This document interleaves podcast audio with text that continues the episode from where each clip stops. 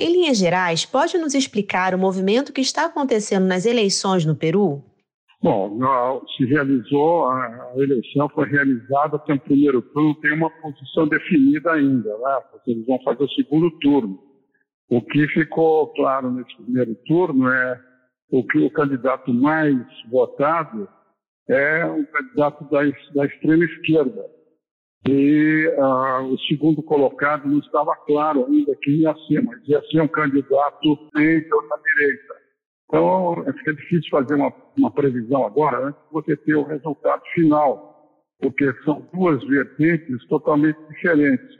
A única coisa que une os dois é que mesmo o candidato que poderia ser considerado como da extrema esquerda por causa das suas opiniões econômicas uh, em relação ao Estado, o que pode unir os dois é que tanto o candidato uh, da esquerda quanto os dois ou três candidatos da direita possíveis, eles são muito conservadores em termos de costume, entendeu?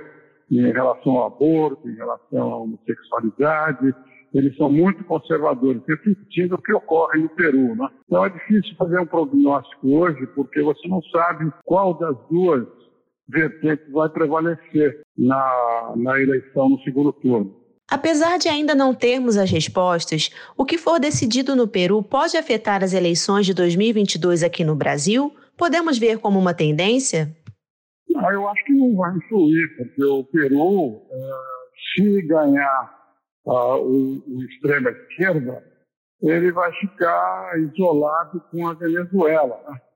Se ganhar o centro-direita, aí vai, vai uh, aumentar o número de governantes, né, como na, no Equador agora, ou na, no Chile, na Colômbia, que tem uma posição de centro-direita. Mas eu não acredito que o que ocorre no Peru hoje vá ter qualquer influência na eleição aqui no Brasil. Não acredito. E do ponto de vista econômico, o que o senhor considera importante destacar?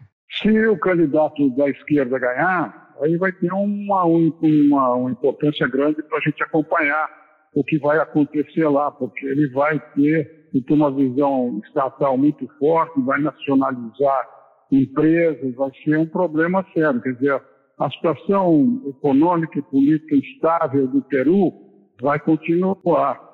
Se um dos candidatos da direita ganhar, também vai continuar, porque a esquerda vai estar muito forte nessa eleição, mesmo que ela perca. O senhor gostaria de deixar um comentário final? Não, vamos aguardar os acontecimentos lá, na, lá no Peru. É uma eleição importante, nós tivemos uma agora essa semana também no Equador e agora no Peru. Vamos ver as tendências que vão emergir dessa eleição.